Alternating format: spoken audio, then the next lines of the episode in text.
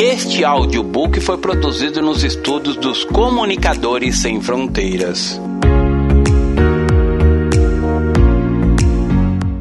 Quem está no trono do seu coração? Autor, Pastor Márcio Valadão. Uma publicação da Igreja Batista da Lagoinha, primeira edição, fevereiro de 2012. Introdução. Quem está no trono do seu coração? Essa é uma pergunta que todo crente em Jesus deveria fazer. Muitos podem até dizer que no dia que aceitaram a Jesus como Senhor e Salvador, ele se tornou dono dos seus corações. Mas Jesus só está no trono do nosso coração quando colocamos sob o controle dele todas as áreas da nossa vida. Ele é o primeiro na nossa vida, ou ele nunca será o segundo. Assim como o rei só é rei quando reina sobre todos. Da mesma maneira, o Senhor Jesus, se ele não é o Senhor de tudo, ele não será Senhor da metade. É tão diferente, querido, quando o Senhor está no trono do nosso coração. A nossa vida está nas mãos dele e não temos com que nos preocupar, pois tudo é dele. Nesta mensagem, você vai aprender que somente o Senhor deve ser o dono absoluto do nosso coração, que a salvação é um processo no qual devemos crescer espiritualmente, e esse conhecimento só é possível por meio do nosso relacionamento com Deus. Sendo assim, devemos fazer um autoexame, entregar totalmente o controle da nossa vida ao Senhor, nos arrepender dos nossos pecados e converter os nossos pensamentos aos dele. Assim como diz a palavra que está em Isaías capítulo 55, versos 7 ao 9, que diz assim: Deixe o perverso o seu caminho, o iníquo os seus pensamentos. Converta-se ao Senhor, que se compadecerá dele, e volte-se para o nosso Deus, porque é rico em perdoar porque os meus pensamentos não são os vossos pensamentos, nem os vossos caminhos os meus caminhos, diz o Senhor. Porque assim como os céus são mais altos do que a terra, assim são os meus caminhos mais altos do que os vossos caminhos, e os meus pensamentos mais altos do que os vossos pensamentos. Boa audição. Desenvolvendo a salvação. Em Provérbios, capítulo 4, verso 23, está escrito: Sobre tudo que se deve guardar, guarda o coração, porque dele procedem as fontes da vida. Quando o nosso coração está convertido ao Senhor, ele faz dele trono, passa a habitar em nós e somos transformados, somos salvos. Todavia, a salvação também é um processo no qual devemos crescer. A salvação é semelhante a um bebê que nasce.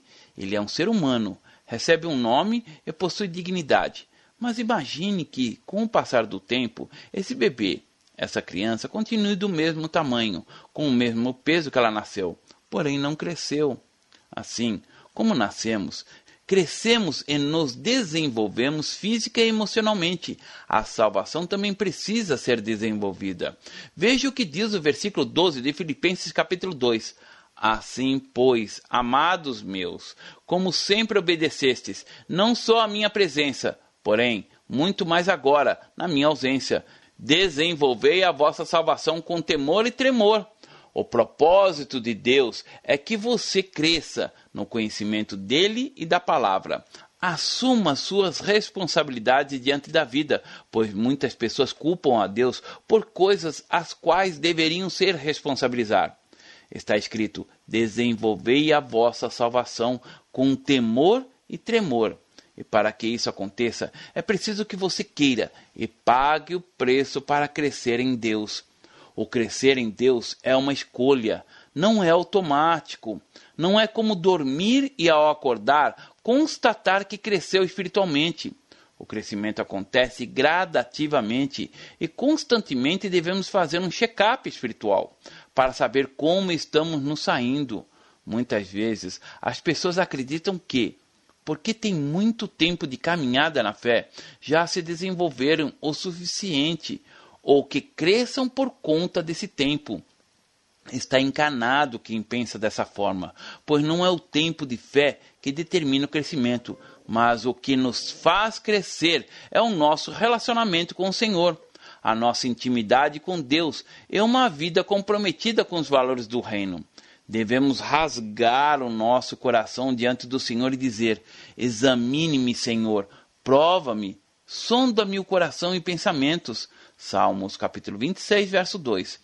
Essa é uma oração que nos confronta, já que não gostamos de ser examinados e provados, porque muitas vezes estas são ações que nos causam dor e sofrimento.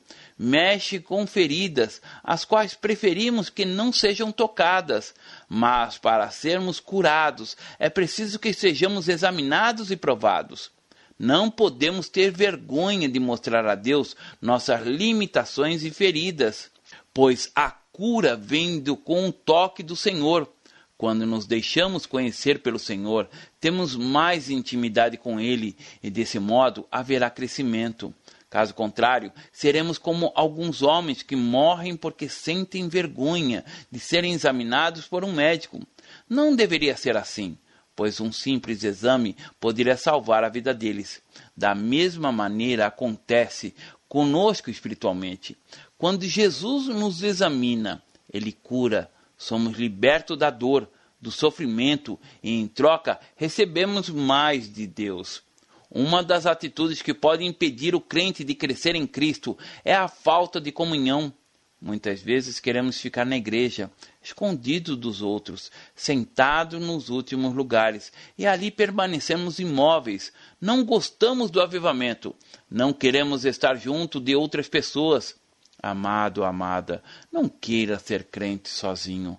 Abra seu coração e deixe ser examinado, provado. Deixe que o Senhor sonde o seu coração e os pensamentos. Para ter uma vida transformada, é preciso ter um encontro com Deus. A palavra de Deus nos mostra que para desenvolver a salvação, precisamos saber como estamos. Examine-me, Senhor. Prova-me e sonda-me o coração mas o que significa sondar? Vou usar uma metáfora para exemplificar isso. Na minha casa tem um jardim, e como em muitos jardins, há nele algumas pedras de enfeite. No entanto, com o passar dos anos, com as chuvas, quando levantamos essas pedras, encontramos debaixo delas vermes, lesmas, caramujos e muitas coisas. Todos esses bichos pequenos vivem tranquilos debaixo das pedras, mas quando as pedras são levantadas, eles ficam à mostra, e sob o sol, o calor, a luz, tudo que precisa morrer morre. O mesmo acontece com o nosso coração quando dizemos sonda-me, Senhor. Significa exatamente isso: levantar a pedra e deixar tudo à mostra. É colocar o coração diante do Senhor e deixar vir a luz, tantas coisas que estão escondidas ali, como amargura, ódio, indiferença, pecados não confessados, falta de arrependimento. A palavra diz examinai, que significa aquilo que se submete a exame, a teste, efetuar observação ou investigação minuciosa, sondar, olhar atentamente, meditar, refletir sobre, ter em consideração, observar ou analisar a própria consciência, pesar, pôr em equilíbrio, ponderar. Dicionário Wise da língua portuguesa. É preciso submeter a exame e a teste o tipo de vida que estamos levando. Se é uma vida de relacionamento com Deus, de arrependimento pelos pecados não confessados, ou contrária a isso. Querido ou querida, não existe arrependimento sem dor sem lágrimas, não há arrependimento sem uma mudança substancial da, na vida. Por isso, é necessário um autoexame regularmente. Em 1 Coríntios capítulo 11, versículo 28 está escrito: Examine-se, pois, o homem a si mesmo, e, assim, coma do pão e beba do cálice. Não é outro que deve examinar, aferir você, mas examine-se, pois, o homem a si mesmo. Às vezes é mais fácil examinar o outro que a nós mesmos.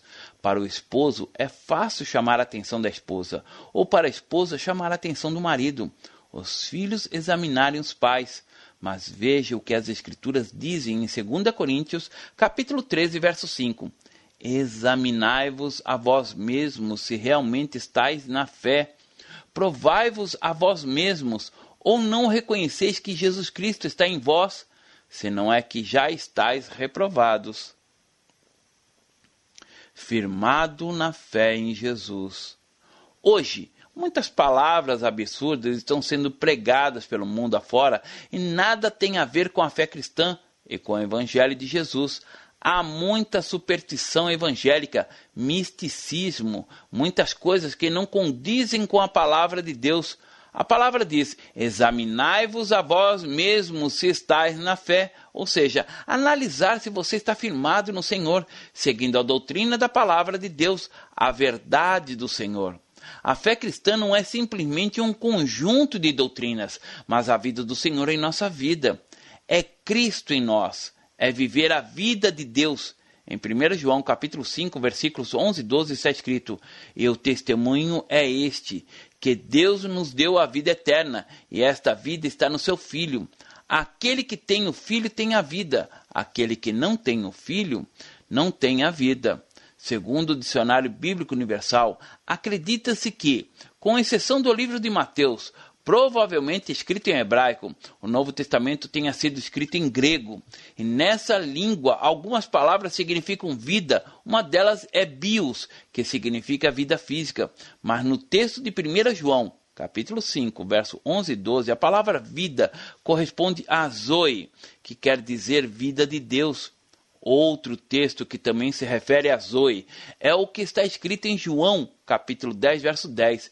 Eu vim para que tenham vida e a tenham em abundância. Aqui também não é a vida física, bios, mas a própria vida de Deus, Zoe. Deus enviou Jesus para que tivéssemos a vida eterna. Por isso, aquele que tem o filho tem a vida, aquele que não tem o filho não tem a vida. 1 João, capítulo 5, verso 12. Isso não denota ter o conhecimento da história de Jesus, conceitos a respeito dele, mas tem a própria vida de Cristo. Por isso a palavra nos exorta a examinar a nossa vida de intimidade com Deus, pois a vontade de Deus é que vivamos para ele, que tenhamos a vida em Cristo em nós. No início dessa mensagem, fiz uma pergunta: quem está no trono do seu coração? Existe algo de glorioso e ao mesmo tempo de terrível no nosso coração. Em Jeremias capítulo 17, versos 9 e 10 diz: Enganoso é o coração, mais do que todas as coisas, e desesperadamente corrupto. Quem o conhecerá? Eu, Senhor, esquadrinho o coração. Eu provo os pensamentos, e isto para dar a cada um segundo o seu proceder, segundo o fruto das suas ações. Enganoso é o coração. Você pode dizer que Jesus está no trono do seu coração, mas você tem certeza disso? No seu modo de viver, suas ações refletem que Jesus Cristo verdadeiramente é o Senhor da sua vida? Podemos estar enganados, porque o nosso coração é ardiloso e por conta disso, muitas pessoas vivem hoje, infelizmente, sem que Jesus esteja no trono dos seus corações. No livro de Apocalipse, capítulo 3, verso 20, diz: Eis que estou à porta e bato. Se alguém ouvir a minha voz e abrir a porta, entrarei em sua casa e comerei com ele e ele comigo. Ao contrário do que muitos pensam, esse texto não foi escrito somente para não cristãos.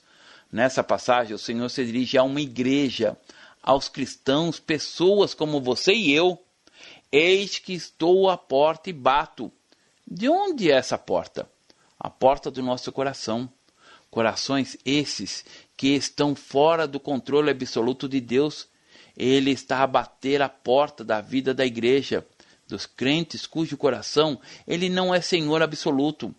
Jesus não bate para pedir ajuda, mas porque deseja estar no trono do seu coração, ter o controle absoluto da sua vida.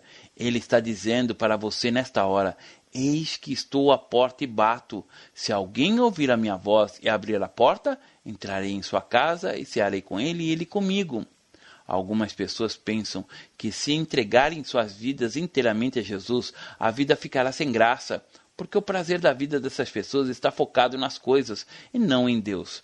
Mas viver a vida em Deus é mais do que isso, pois quando conhecemos Deus e somos cheios do Espírito Santo, podemos a entender que nada neste mundo, nenhum prazer humano pode preencher a nossa vida, somente Jesus.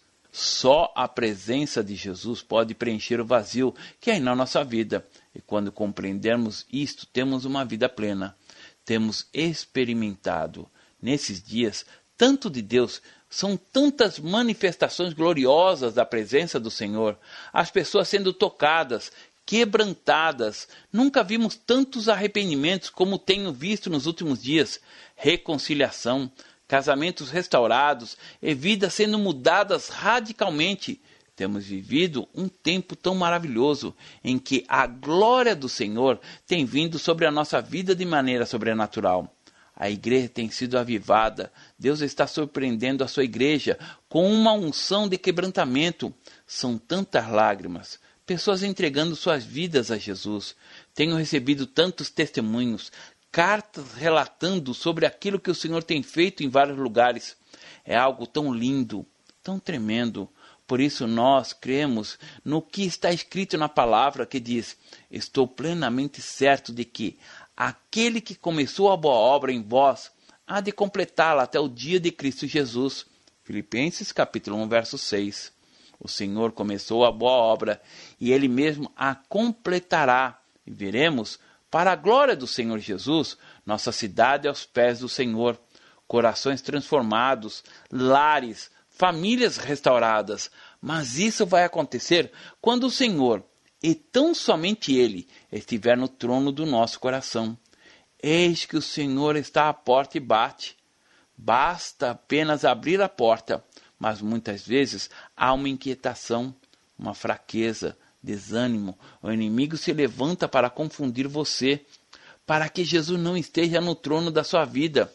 Toda a confusão que você pode estar vivendo hoje no seu casamento, conflitos, brigas e tantos outros problemas, se Jesus estivesse no trono do seu coração, não haveria brigas, contendas, os dois caminhariam juntos, com Jesus no meio, em direção a Deus. Existiria união, porque com o Senhor no trono só há uma palavra de ordem, a palavra do Senhor. Quando Jesus está no centro do seu casamento, a união dos três, esposo, Jesus e esposa, será como um cordão de três dobras. Se alguém quiser prevalecer contra um, os dois lhe resistirão.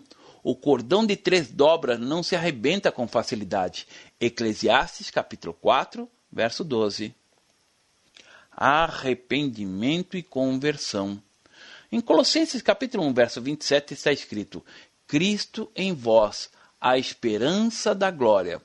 Quando Jesus está assentado no trono dos nossos corações, ele é e sempre será a esperança da glória da nossa vida. No entanto, se ele estiver do lado ou em qualquer outro lugar senão no trono do seu coração, se Jesus não é amado e adorado como único Senhor e Salvador, então não há esperança de glória na sua vida. Em outra versão da Bíblia está escrito: Cristo está em vocês, o que lhes dá firme esperança de que vocês tomarão parte da glória de Deus. É Jesus reinando no trono, habitando na sua vida tendo domínio sobre todas as áreas do seu viver: corpo, alma, espírito, família, sonhos, trabalho. Cristo em você é a esperança da glória. Mas se Jesus não estiver no controle absoluto da sua vida, no trono do seu coração, a esperança da glória não existirá. Muitas vezes na nossa vida, outras coisas podem ocupar o trono que pertence ao Senhor. No nosso coração, Satanás é enganador ele veio para roubar, matar e destruir. Enganados pelo nosso inimigo, podemos ter no trono, no controle da nossa história, ministrações das trevas e não do Senhor. Em 2 Coríntios, capítulo 11, verso 14, diz que e não é de admirar, porque o próprio Satanás se transforma em anjo de luz. Satanás se transforma para nos enganar. No livro de Jó, lemos que quando os filhos de Deus os anjos compareceram diante do Senhor. Satanás foi no meio deles. Jó, capítulo 1, verso 6. Satanás, como um anjo de luz, como um enganador, estava entre eles. Ele pode se transformar, camuflar. Como então saberemos se Jesus está no trono do nosso coração? Pelos frutos manifestados na nossa vida. o fruto do Espírito, conforme descrito em Gálatas capítulo 5, versos 22 a 23, que diz: Mas o fruto do Espírito é amor, alegria, paz, longanimidade, benignidade, bondade, fidelidade, mansidão, domínio próprio. Contra estas coisas não há lei. Para que o Senhor esteja no trono da nossa vida, é preciso viver a realidade do fruto do Espírito. Examinai-vos a vós mesmos. E o que quer fazer quando percebemos que Jesus não está no trono? Precisamos praticar o que está escrito em Atos, capítulo 3, versos 19 a 21, que diz: Arrependei-vos, pois, e convertei-vos para serem cancelados vossos pecados, a fim de que, da presença do Senhor venham tempos de refrigério, e que envie Ele o Cristo, que já vos foi designado, Jesus, ao qual é necessário que o céu receba até os tempos da restauração de todas as coisas, de que Deus falou por boca dos seus santos profetas desde a antiguidade. O texto faz referência a duas palavras: arrependimento e conversão. Arrependimento fala da vida, significa tomar uma decisão. De arrepender é dar a meia volta. Arrependimento é atitude, já a conversão é mudança de maneira de pensar. A Bíblia diz: Arrependei-vos, pois, e convertei-vos para serem cancelados os vossos pecados. Atos, capítulo 3, verso 19. Hoje, no Brasil, é cada vez mais difícil encontrar pessoas sem dívidas. Temos aprendido que dívida não se paga com dívida. A melhor maneira de acabar com elas é não fazer mais. Abra mão do cartão de crédito, do cheque especial, mas o importante é não acumular mais dívidas. Na palavra de Deus está escrito que, para serem cancelados os vossos pecados. Cancelar quer dizer declarar nulo ou sem efeito. Os nossos pecados suscitaram a nossa dívida para com Deus, uma dívida impagável, pois por mais sacrifícios que fizéssemos, nenhum deles seria suficiente para liquidá-la. Nós, por nossos próprios meios e méritos, jamais conseguiríamos pagar o preço do nosso resgate. Mas Deus enviou seu Filho unigênito para pagar a dívida em nosso lugar. Ele pagou um alto preço a nós, a si mesmo se humilhou, tornando-se obediente até a morte, e morte de cruz. Filipenses capítulo 2, verso 8. Em Romanos capítulo 3, versos 21 a 30, encontramos o texto intitulado A justificação pela fé em Jesus Cristo, o qual mostra que somente pela fé em Jesus recebemos a redenção dos nossos pecados. Leiamos esse texto glorioso que diz: Mas agora, sem lei, se manifestou a justiça de Deus, testemunhada pela lei e pelos profetas. Justiça de Deus mediante a fé em Jesus Cristo, para todos e sobre todos os que creem, porque não há distinção, pois todos pecaram e carecem da glória de Deus, sendo justificados gratuitamente por sua graça, mediante a redenção que há em Cristo Jesus, a quem Deus propôs no seu sangue como propiciação mediante a fé, para manifestar a sua justiça, por ter Deus, na sua tolerância, deixado impune os pecados anteriormente cometidos, tendo em vista a manifestação da sua justiça no tempo presente, para ele mesmo ser justo e o justificador daquele que tem fé em Jesus. Onde, pois, a jactância foi de todo excluída. Porque lei? Das obras? Não, pelo contrário, pela lei da fé Concluímos, pois, que o homem é justificado pela fé, independentemente das obras da lei. É, porventura, Deus somente dos judeus? Não o é também dos gentios? Sim, também dos gentios, visto que Deus é um só, o qual justificará por fé a circunciso, e mediante a fé o incircunciso. Anulamos, pois, a lei pela fé? Não, de maneira nenhuma. Antes, confirmamos a lei. Quando Jesus foi levado à cruz do Calvário, ele levou sobre si as nossas dores, as nossas enfermidades. Diz a palavra que ele foi transpassado pelas nossas transgressões e moído pelas nossas iniquidades. O castigo que nos traz a paz estava sobre ele, e pelas suas pisaduras fomos sarados. Isaías capítulo 53, verso 5. Os nossos pecados, as nossas dívidas foram anuladas pelo sangue de Jesus derramado na cruz. Mas se Jesus já pagou a nossa dívida, como poderemos nos apropriar dessa graça? Por meio do arrependimento e da conversão. Isto é, mudar nossas atitudes e maneiras de pensar. É preciso deixar a culpa e fechar os nossos ouvidos para as acusações de Satanás. O inimigo quer nos enganar, pois se Jesus já pagou a nossa dívida, isso significa que estamos livres de toda e qualquer condenação.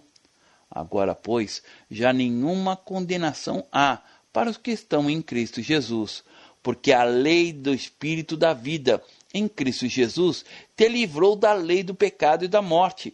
Porquanto o que for impossível à lei, no qual estava enferma pela carne, e isso fez Deus enviando o seu próprio Filho em semelhança de carne pecaminosa, e no tocante ao pecado, e, com efeito, condenou Deus na carne o pecado.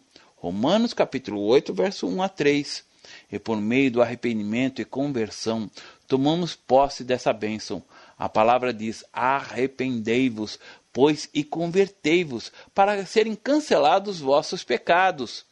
No verso 20 e 21 de Atos, capítulo 3, está escrito: a fim de que, da presença do Senhor, venham tempos de refrigério, e que envie Ele, o Cristo, que já vos foi designado, Jesus, ao qual é necessário que o céu receba até os tempos da restauração de todas as coisas, de que Deus falou por boca dos seus santos profetas desde a antiguidade.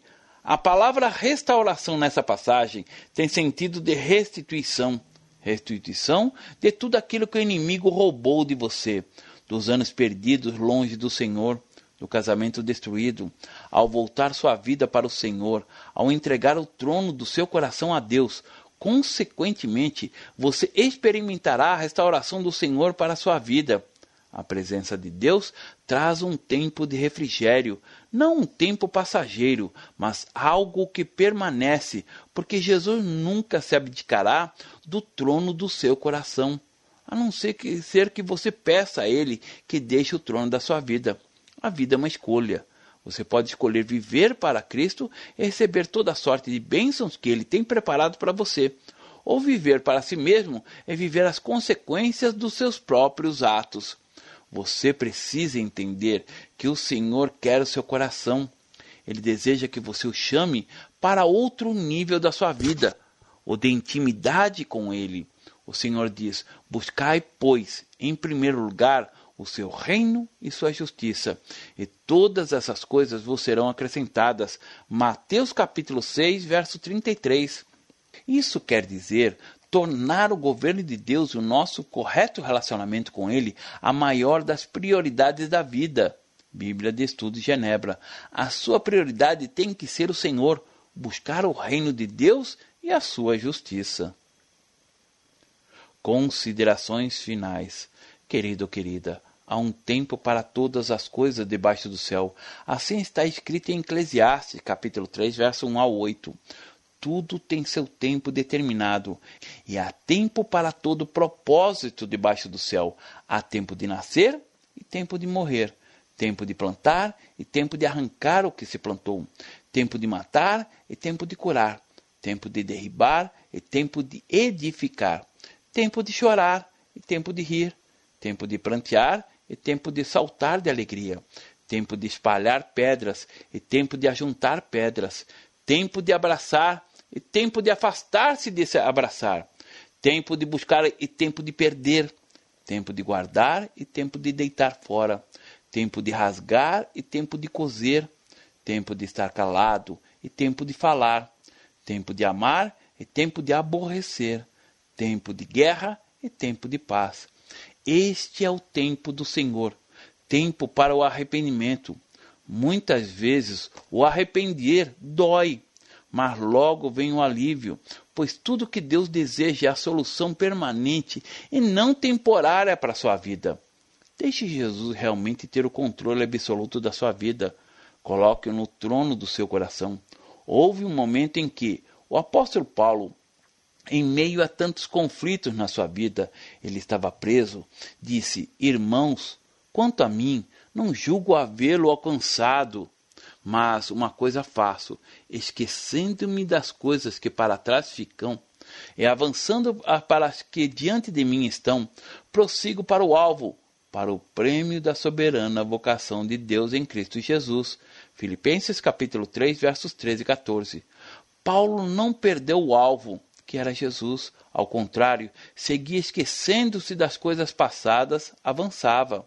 É tempo de você esquecer dos desencontros, liberar o perdão para aquelas pessoas que feriram, magoaram você. Perdoar significa esquecer, não levar em conta. Agora é a hora de você esquecer o passado, quem sabe tão doloroso, deixando para trás a amargura, as palavras duras que ouviu. O dia de ontem precisa ficar para trás.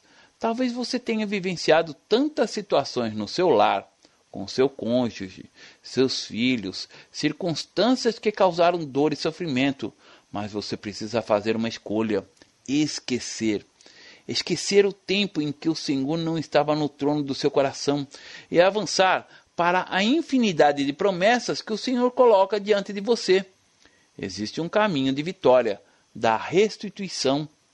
À medida que você deixa para trás o passado e escolhe avançar, tendo o Senhor como seu guia, você verá o que os seus olhos nunca viram, seus ouvidos nunca ouviram, nem tampouco chegou ao coração humano o que o Senhor tem preparado para aqueles que o amam, aqueles que o colocam no trono das suas vidas. A escolha é sua. Prossiga para o prêmio da soberana vocação de Deus, dos propósitos dele para a sua existência. A expressão maior do avivamento que podemos ter é o controle de Deus sobre nossa vida. É a volta do Senhor ao lugar que pertence somente a Ele e mais ninguém, o trono do nosso coração. Pai, nesta hora, que o Senhor renove cada ouvinte, que em seu coração não exista mais o velho homem, mas uma nova criatura, que pelo arrependimento e conversão haja realmente mudança de vida, uma nova direção, um novo pensamento. Examine cada coração veja tudo aquilo que precisa ser mudado, transformado, esquadrinhe, sonde o coração de cada filho filha, que toda ferida seja curada, todo orgulho seja quebrado, que haja quebrantamento, que as muralhas, os ferrolhos de cada coração possam cair, as portas sejam abertas e o Senhor tome o controle absoluto de cada vida. Em nome de Jesus. Amém. Deus abençoe. Pastor Márcio Valadão. Jesus te ama e quer você. Primeiro passo: Deus o ama e tem um plano maravilhoso para a sua vida, porque Deus amou o mundo de tal maneira que deu seu Filho unigênito para todo aquele que nele crê não pereça, mas tenha vida eterna. João capítulo 3, verso 16. Segundo passo: o homem é pecador e está separado de Deus, pois todos pecaram e carecem da glória de Deus. Romanos capítulo 3, verso 23, parte B. Terceiro passo: Jesus é a resposta de Deus para o conflito do homem. Respondeu-lhe Jesus: Eu sou o caminho, e a verdade e a vida. Ninguém vem ao Pai senão por mim. João capítulo 14, verso 6. Quarto passo: é preciso receber a Jesus em nosso coração, mas a todos quanto receberam, deu-lhes o poder de serem feitos filhos de Deus, a saber, aos que crerem em seu nome. João capítulo 1, verso 12, parte A. Se com tua boca confessares Jesus como Senhor e em teu coração credes que Deus o ressuscitou dentre os mortos, será salvo. Porque com o coração se crê para a justiça e com a boca se confessa a respeito da salvação. Romanos capítulo 10, verso 9 e 10. Quinto passo. Você gostaria de receber a Cristo em seu coração? Faça essa oração de decisão em voz alta. Senhor Jesus, eu preciso de ti. Confesso-te o meu pecado de estar longe dos teus caminhos. Abra a porta do meu coração e te recebo como meu único Salvador e Senhor. Te agradeço porque me aceita assim como eu sou e perdoa o meu pecado. Eu desejo estar sempre dentro dos teus planos para a minha vida. Amém. Sexto passo: procure uma igreja evangélica próxima à sua casa. Nós estamos reunidos na Igreja Batista da Lagoinha, Rua Manuel Macedo, 360, bairro São Cristóvão, Belo Horizonte, Minas Gerais. Nossa igreja está pronta para lhe acompanhar nesse momento tão importante da sua vida. Nossos principais cultos são realizados aos domingos. Ficaremos felizes com sua visita. Uma publicação da Igreja Batista da Lagoinha, Gerência de Comunicação, www.lagoinha.com.